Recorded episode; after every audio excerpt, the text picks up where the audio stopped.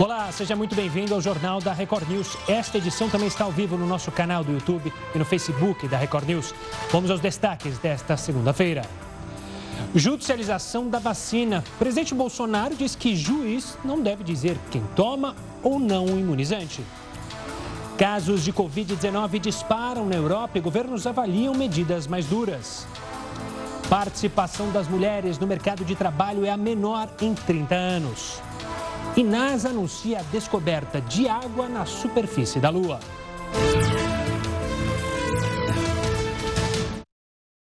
Com as festas de fim de ano se aproximando, aumenta o número de contratações para vagas temporárias.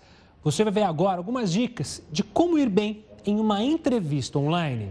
Antes de pensar em questões técnicas, faça a lição de casa sobre a empresa.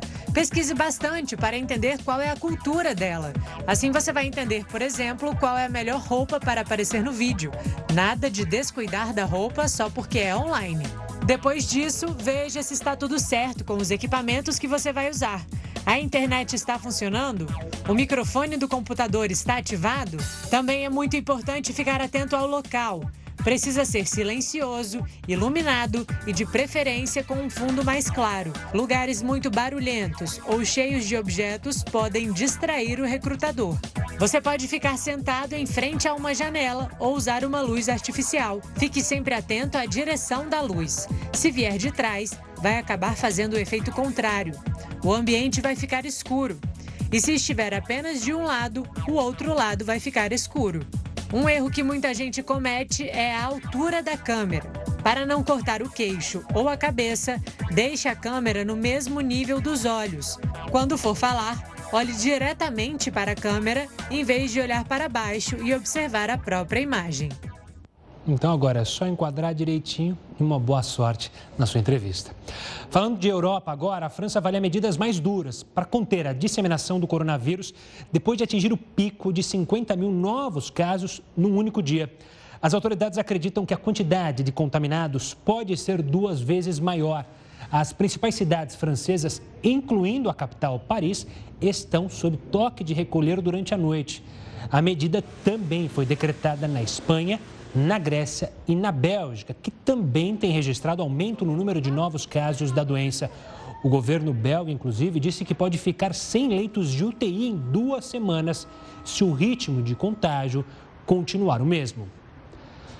Aqui no Brasil, o governo de São Paulo anunciou que as primeiras doses da Coronavac chegam ao país em mais uma semana. As 6 milhões de doses da vacina tiveram a importação autorizada pela Anvisa na última sexta-feira.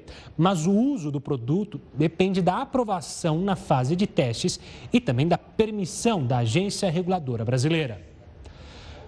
E o presidente Jair Bolsonaro criticou o envolvimento da justiça na decisão se as pessoas devem ou não ser obrigadas a tomar a vacina contra a Covid-19. E eu entendo que isso é uma questão de justiça, isso é questão de saúde acima de tudo. Não pode um, um juiz decidir se, se você vai ou não tomar a vacina. A declaração aconteceu logo depois do presidente do Supremo Tribunal Federal, Luiz Fux, afirmar que vê com bons olhos a justiça entrar na discussão. Para falar sobre esse assunto, entender melhor, eu converso agora com o advogado Saulo Stefanoni Ale, que é especialista em direito constitucional do Peixoto e Cura Advogados. Uma boa noite, Saulo. Obrigado pela participação aqui conosco. É um assunto que, quer queira ou não, acabou indo parar no STF. A gente tem, é, se não me engano, quatro ações de partidos envolvendo essa questão da, obrigatoriedade da vacina. Tem uma relacionada à paz sobre outro assunto, vacina, mas não relacionado à Covid-19. Mas a grande questão que fica aqui é, Saulo, se esse julgamento for adiante mesmo no STF, o Supremo vai decidir a obrigatoriedade ou ele vai analisar pontos técnicos? Repetindo uma boa noite, Saulo. Boa noite a todos. O assunto é muito importante, por isso um debate público é sempre bem-vindo. E também serve para a gente entender o papel de cada instituição nesse momento, nessa situação. Né? Uh, do ponto de vista constitucional, na nossa democracia, o que torna uma conduta obrigatória é a lei. Somos nós, povo, através dos representantes, mas a lei é a expressão popular, a expressão da vontade popular numa democracia. Então, é a lei que torna ou não uma vacina ou uma conduta, seja ela qual for, obrigatória. Acontece que, na democracia, às vezes a, a, a maioria incide no erro de pensar de, eh, que, que pode qualquer coisa em face da minoria. Então, para uh, gerenciar esses conflitos né, e, e, e também exercer uma função contra-majoritária, o STF, o Judiciário, deve agir se for o caso.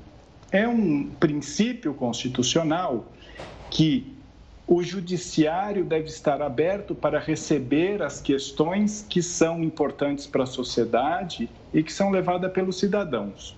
Mas isso não significa que o judiciário tenha condições de definir se a vacina deve ou não ser obrigatória. Isso, de fato, é uma questão técnica e deve ser uma decisão tomada a partir de decisões de médicos, né, de equipes especializadas. O que o STF eventualmente vai tratar é se uma decisão indicando a sua obrigatoriedade é uma decisão legítima do ponto de vista constitucional ou não. E, doutor Saulo, é, às vezes aqui no Brasil parece que o boi, é, quer dizer, a, a carreta está sempre na frente dos bois.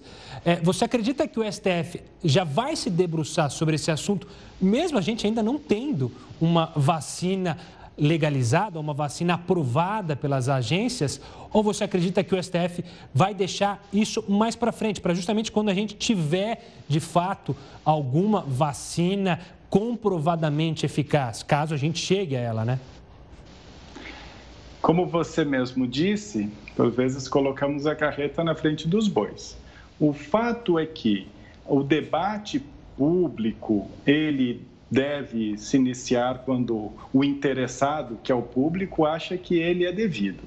Acontece que alguns acabam levando ações para a justiça, né?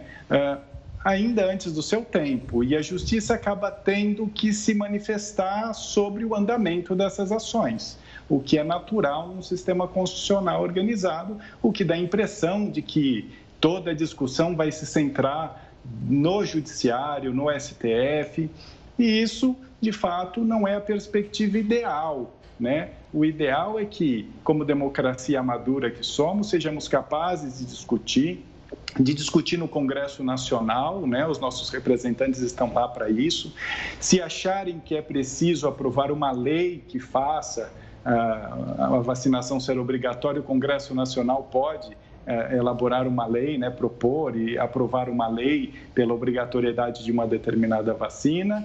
Né? E não necessariamente essa questão é uma questão em que a definição se dá pelo judiciário, né, pelo STF. Agora, o STF sempre acaba sendo envolvido por aquela razão que eu já mencionei, que é todos têm direito de ter acesso ao judiciário, de propor lá as demandas, as ações que acham é, justas ou, ou interessantes a despeito do momento ser adequado ou não.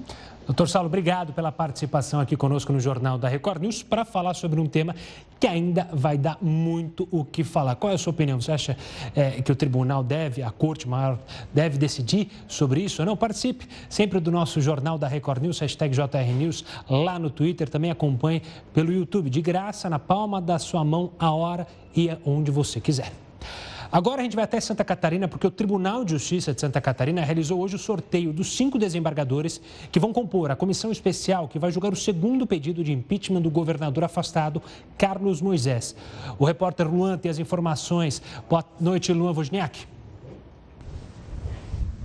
Boa noite. O colegiado formado pelos cinco desembargadores vai analisar o novo processo. A denúncia é sobre supostas irregularidades envolvendo o pagamento antecipado de 33 milhões de reais por respiradores. Carlos Moisés nega a responsabilidade.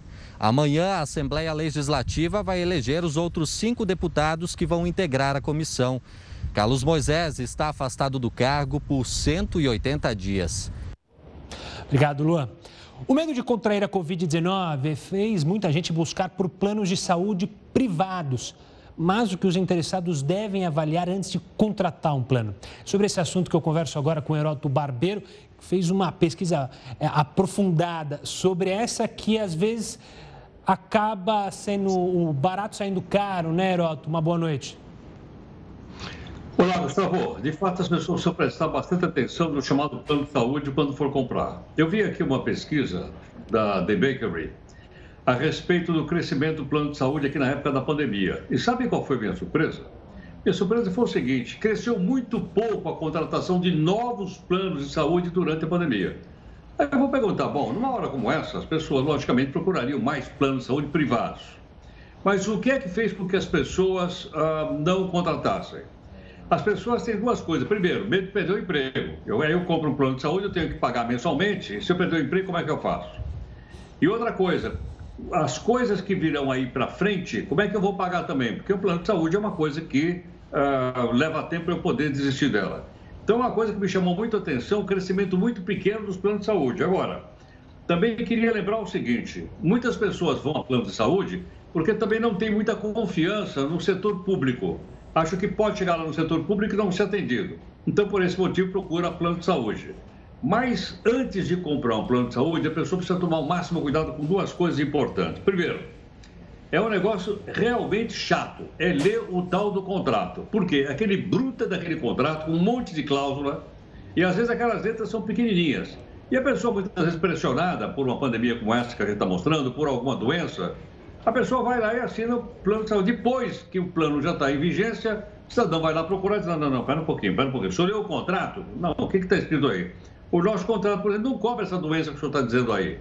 Não cobre doença pré-existente. O nosso contrato, por exemplo, tem um plano de carência de seis meses. O senhor comprou o plano ontem, já quer procurar o, o, o plano hoje? Como é que faz? Então, num momento como esse, é que a pessoa percebe que uh, ela tem um problema sério né, com o plano de saúde. Então, a gente precisa ver essa questão do contrato com todo cuidado e entender o seguinte, entender que o plano de saúde, ele é uma empresa comercial como outra qualquer. E, logicamente, essas empresas visam também lucro para poder uh, pagar lá para, os seus acionistas. Então, fica aí a, a, a, essa nossa sugestão, essa nossa, nosso aviso.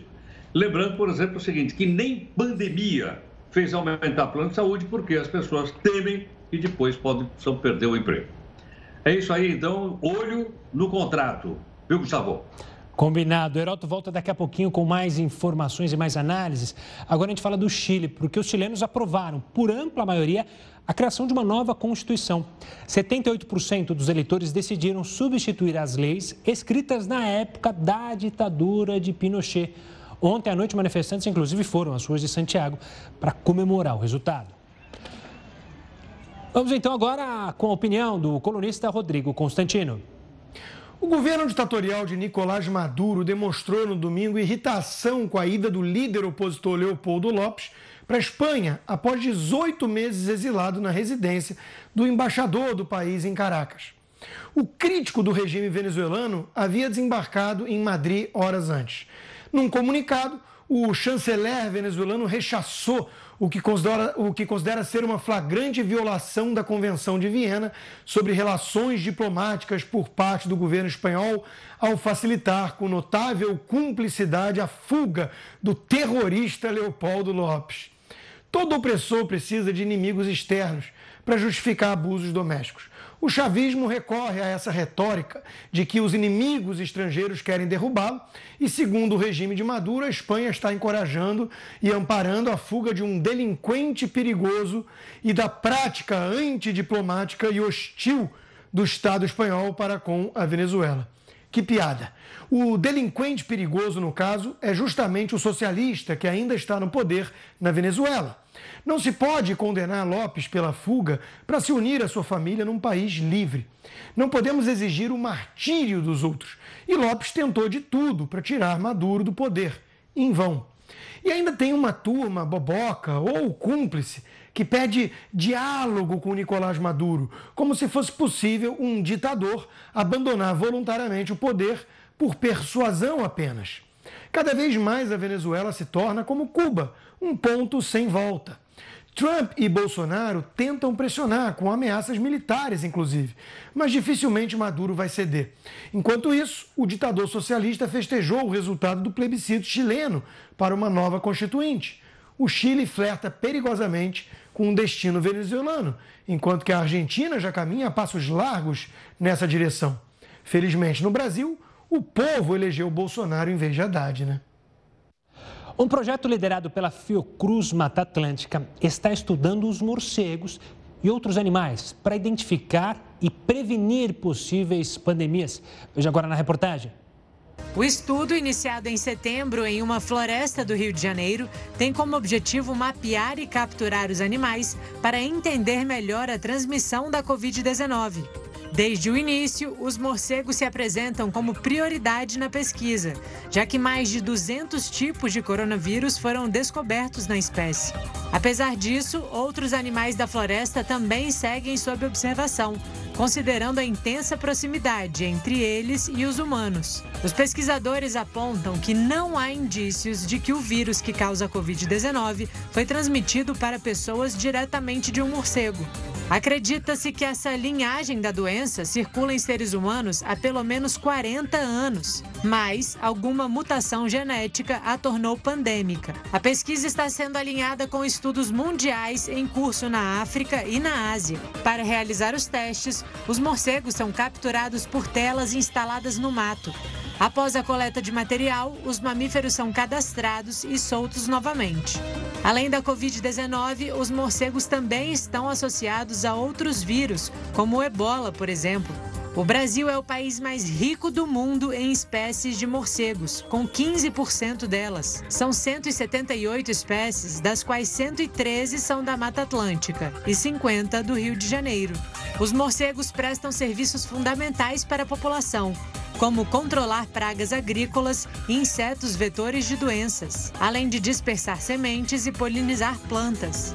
Os especialistas apontam que as florestas são como filtros ecológicos que protegem as pessoas de diversas doenças. Quando a floresta deixa de existir, os vírus se mudam e procuram novos hospedeiros, como cães, gatos, vacas e pessoas. E quanto mais numerosos os novos hospedeiros, melhor para o vírus, assim como acontece com a pandemia de Covid-19. Dados do IBGE mostram que a participação das mulheres no mercado de trabalho é a menor em 30 anos. Você vai saber todos os detalhes no próximo bloco. Continue conosco. O Jornal da Record News está de volta para falar que dados do IBGE revelam que a participação das mulheres no mercado de trabalho é a menor em 30 anos.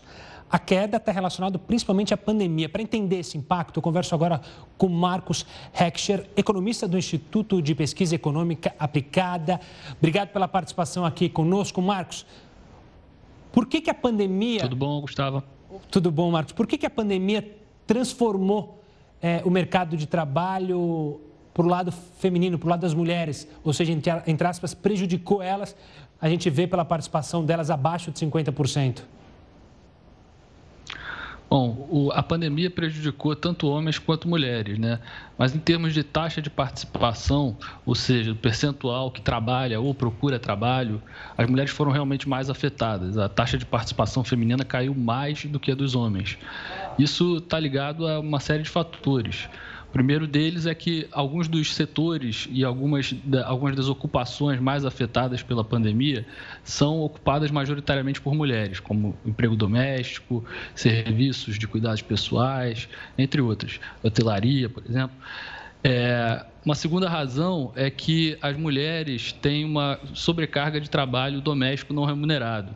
A divisão do trabalho em casa para cuidar das crianças, dos idosos, doentes e tal, é, sobrecarrega as mulheres em geral. Isso é um traço da cultura no Brasil, é, e não só no Brasil. E, em terceiro lugar, as mulheres tiveram também, aquelas que criam os filhos sozinhas, tiveram o auxílio é, emergencial com valor dobrado. Isso é uma ajuda para ficar em casa, que no caso das mulheres foi dobrada. Então, tudo isso pode ter causado uma queda mais forte da taxa de participação feminina do que da masculina. E Marcos, olhando um pouco mais para frente, te preocupa e você acredita que a retomada dos números anteriores à pandemia com a participação feminina no mercado de trabalho vai demorar? E o que pode ser feito, caso demore, é, para acelerar a volta das, dessas mulheres justamente ao mercado de trabalho? Pois é, agora o que aconteceu de muito forte foi que muitas mulheres pararam de trabalhar e também de procurar trabalho. Então, ficaram sem sem tentar trabalhar. E à medida em que o auxílio emergencial vai sendo reduzido, é provável que muitas delas voltem a procurar emprego e muitas delas não vão encontrar. É, a gente gostaria que o mercado de trabalho criasse vagas em um ritmo mais rápido do que as pessoas vão voltar a procurar trabalho. Muita gente se afastou do mercado. Mas, se isso não ocorrer, o provável é que a taxa de desemprego continue subindo. Ela já está no recorde histórico e é possível que ela continue subindo, pelo menos até o fim desse ano. E...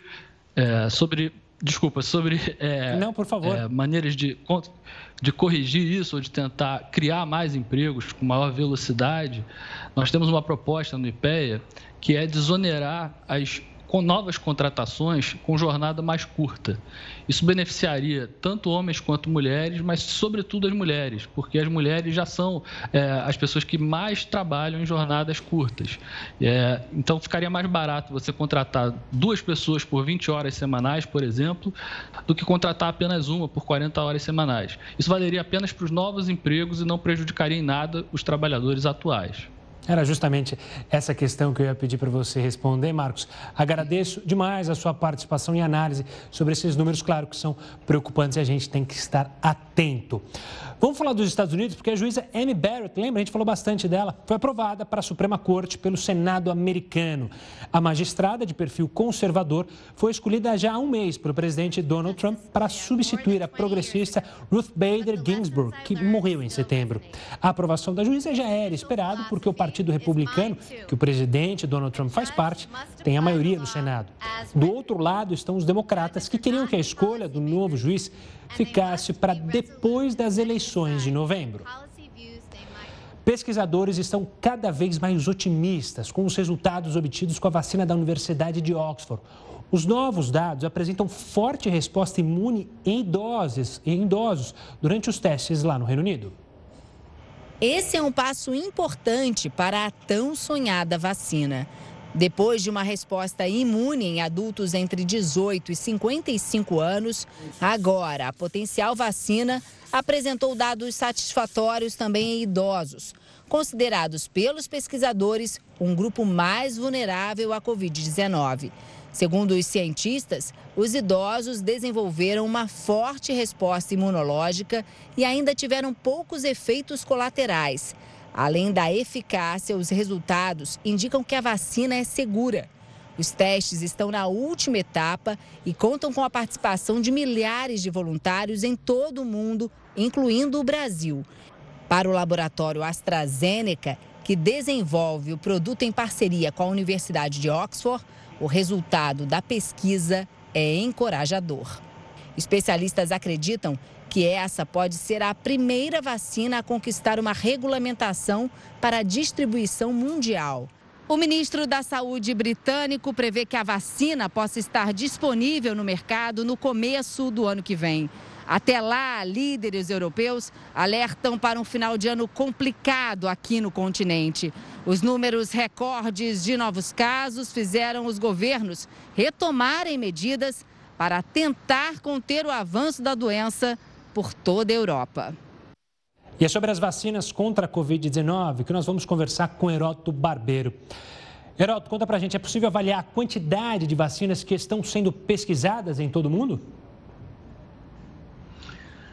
Olha, Gustavo, de fato, essa questão da vacina deveria ser uma questão única e exclusivamente científica e voltada para o meio científico, mas não é. Nós temos aí uma discussão se vai ser obrigatório ou não vai ser obrigatório. Não é a primeira vez que acontece isso no Brasil. Não é a primeira vez. No ano de 1904, quando o presidente da República era o Rodrigues Alves, havia uma vacina lá contra a varíola.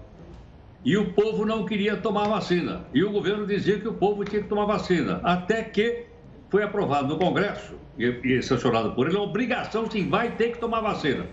Teve um quebra-pau no Rio de Janeiro, para você ter uma ideia, que durou várias semanas.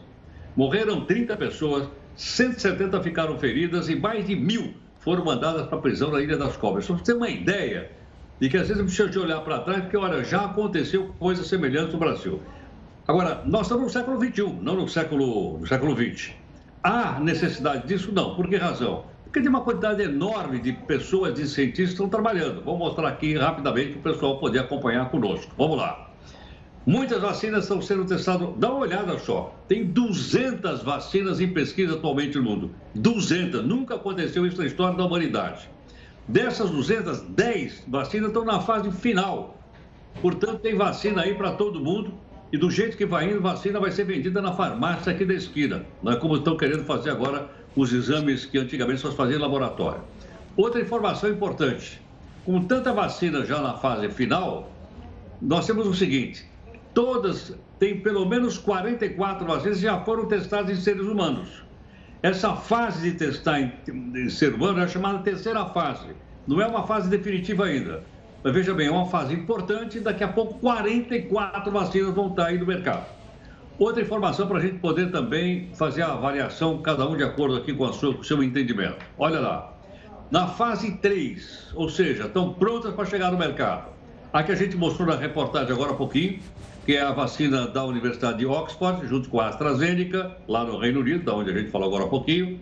A vacina Sinovac chinesa, que está sendo feita aqui juntamente com o Butantan a vacina, a, a, a vacina da Janssen, que é um laboratório de origem belga, e também tem aí a da Pfizer, que é uma aliança entre o laboratório dos Estados Unidos e da Alemanha. Portanto, além daquelas 44 que eu citei, dentro daquelas 44, essas quatro estão praticamente na rua. O que está sendo agora discutido, a gente viu agora há pouco, é quando é que ela vai ser aplicada nas pessoas. Algumas delas são, diz que vai começar no dia 2 agora de novembro em alguns países do mundo. Outros dizem em dezembro. E a gente ouviu agora há pouquinho dizendo que na Europa comerá, começará em janeiro. O fato é que está todo mundo querendo essa vacina o mais rápido possível e que, logicamente, que ela seja efetiva. Mas olha, é uma coisa extraordinária, hein, Gustavo? 200 pesquisas de uma vacina, nunca aconteceu isso na história do ser humano. Pois é. O Heroto volta aqui conosco com mais informações ainda nessa edição do Jornal da Record News. Vamos falar de eleição, porque a Justiça Eleitoral negou mais de 10 mil candidaturas. Os motivos? Você vê daqui a pouco, aqui no Jornal da Record News. E a Vale foi condenada a pagar 100 mil reais aos avós de um funcionário que morreu após o rompimento da barragem de Brumadinho, em Minas Gerais. A mineradora tinha sido condenada a pagar 500 mil aos familiares de Sérgio Carlos Rodrigues, mas recorreu e o valor caiu. A vítima de 34 anos prestava serviços desde outubro de 2018 para uma empresa terceirizada como auxiliar de serviços gerais. Até agora, 259 corpos foram encontrados e identificados. 11 pessoas seguem desaparecidas. Neste domingo, a tragédia completou um ano e nove meses. E a Justiça Eleitoral negou mais de 10 mil candidaturas para os cargos de vereador, prefeito e vice-prefeito em todo o Brasil. A maior parte dos pedidos negados é formada por candidatos que não vão poder concorrer porque não atenderam algum requisito legal. A falta dos documentos é o principal motivo. Em segundo lugar, vem a ficha limpa. Já são mais de 420 mil candidatos aptos para concorrer à eleição deste ano. 112 mil pedidos ainda aguardam parecer da Justiça Eleitoral. Eu vou chamar o Heroto Barbeiro agora para essa conversa sobre a eleição, para falar sobre as dificuldades que os candidatos eleitos vão enfrentar. Heroto, quais são os maiores desafios dos prefeitos nas grandes cidades brasileiras em meio a essa pandemia? Olha, Gustavo, é, mais uma sugestão. A gente já sugeriu aí que quando o vereador for pedir seu voto, perguntar para ele, escuta, por que, que vereador tem que ganhar mais que professor? Mas agora tem mais uma sugestão. Quando o cidadão for pedir seu voto para prefeito, perguntar para ele o seguinte, excelência, como é que o senhor vai governar a cidade depois da pandemia? Porque houve uma queda violenta na arrecadação de impostos. Ou seja, o ano que vem a prefeitura vai ter muito menos dinheiro em caixa do que teve esse ano. Como é que o senhor vai governar? Eu acho que é uma pergunta boa para fazer para todos os candidatos a prefeito do Brasil. Como é que o senhor vai governar? Então, primeiro, vai ter a queda da arrecadação de impostos. Segundo, muita gente que não foi para posto de saúde até agora, que estava com medo do, do, do Covid-19, elas vão começar a procurar o posto de saúde assim que sair a vacina. Ou seja, o ano que vem vai ter muita gente lotando posto de saúde. A pergunta é, como é que o senhor vai resolver uma situação como essa? Outra pergunta para fazer para o candidato a, a, a, prefeito. O senhor tem vaga suficiente aí na creche ou não? E como é que vai ser a volta às aulas agora no começo do ano que vem? Essas são respostas que nós, como cidadãos, podemos perguntar para ele. Outra coisa também que eu tenho notado, principalmente nas grandes cidades, é uma quantidade enorme de moradores de rua. Aqui em São Paulo, tenho visto, hoje mesmo eu vi na região central, uma quantidade imensa. Em outras grandes cidades brasileiras também tem. Então, outra pergunta é fazer o seguinte: qual é o destino, qual é a ajuda, né? o que é que faz fazer com essa quantidade de moradores de rua? Então, que você pense o seguinte: quem assumir a prefeitura ano que vem, seja lá de que partido for, seja em que cidade for, vai enfrentar esses problemas todos, principalmente falta de grana por causa da queda da arrecadação de impostos. Esperamos que esse pessoal tenha uma boa resposta para essas perguntas, viu, Gustavo? É o que a gente mais espera e o que a gente vai cobrar. O Heroto volta aqui conosco amanhã no Jornal da Record News, sempre trazendo informações e análises precisas. Olha, a NASA anunciou a descoberta de água na superfície da Lua. Os detalhes sobre esse assunto daqui a pouco, aqui no Jornal da Record News. No Hemocentro do Piauí, teve uma queda de 50% nas doações de sangue. Enquanto isso, a demanda só aumenta. O baixo estoque fez com que pelo menos quatro cirurgias fossem canceladas no sábado no Hospital de Urgência de Teresina. Por isso, o Hemocentro instalou um posto de doação de sangue no Teatro João Paulo II, na zona sudeste da capital, para incentivar a doação e garantir o abastecimento. E o horário de verão terminou neste domingo lá na Europa. Mas essa pode ser a última vez que ele acontece no continente. Entenda o motivo na reportagem. Tem aqueles que amam e também os que odeiam. O horário de verão sempre gerou muita polêmica. Aqui no Brasil, assim que ficou definido que não haveria mais, a discussão em torno do assunto ganhou as redes sociais. Agora, o horário de verão também pode acabar na Europa. Na madrugada deste domingo, os europeus atrasaram os relógios e talvez essa seja a última vez que isso acontece. No ano passado, o Parlamento Europeu aprovou a abolição do horário de verão no bloco europeu. A decisão foi tomada após uma pesquisa na União Europeia mostrar que a maioria das pessoas era a favor da decisão. No início, assim como aqui no Brasil, a ideia era poupar energia. A previsão é que o horário fosse alterado até 2021 mas não existe um plano para colocar a mudança em prática. Para que os países não fiquem com horários diferentes, foi proposta uma mudança em conjunto, mas isso não vai ser tão fácil. Na Europa Central, existe um fuso horário que vai da Espanha à Polônia, incluindo 17 países. Caso todos esses países optem pelo horário de verão eterno, o sol só nasceria depois das 10 da manhã na Espanha, isso quando eles estivessem no inverno. Já se optassem pela suspensão do horário de verão, o sol nasceria às 3h15 da manhã em Varsóvia. Como se não bastassem as dúvidas, essas variações de horário também podem trazer problemas de saúde física ou psicológica. Todo o processo de adaptação ele gera um estado de estresse. O estresse aqui no sentido de é, exigir um esforço extra do corpo para que é, a mente e o próprio organismo, no, no que tange as questões físicas, estejam se adaptando à nova rotina. E a NASA anunciou a descoberta de água em parte da superfície da Lua que é iluminada pelo Sol. Os cientistas só haviam detectado água em estado sólido no lado escuro da Lua. Na parte que recebe luz do Sol, as temperaturas podem ultrapassar 200 graus Celsius. Não se sabe ainda se a água é ou não é potável. A NASA planeja uma missão não tripulada à Lua em 2021. A segunda fase do projeto prevê o envio de astronautas em 2023.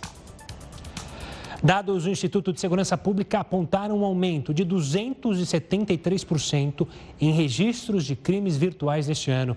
Para reduzir o número de casos, o governo do Rio de Janeiro criou a Cartilha de Segurança Virtual. O que era para ser um final de semana em família se transformou em transtorno. Karine viajou para o litoral do estado do Espírito Santo e começou a seguir o perfil de um parque aquático nas redes sociais.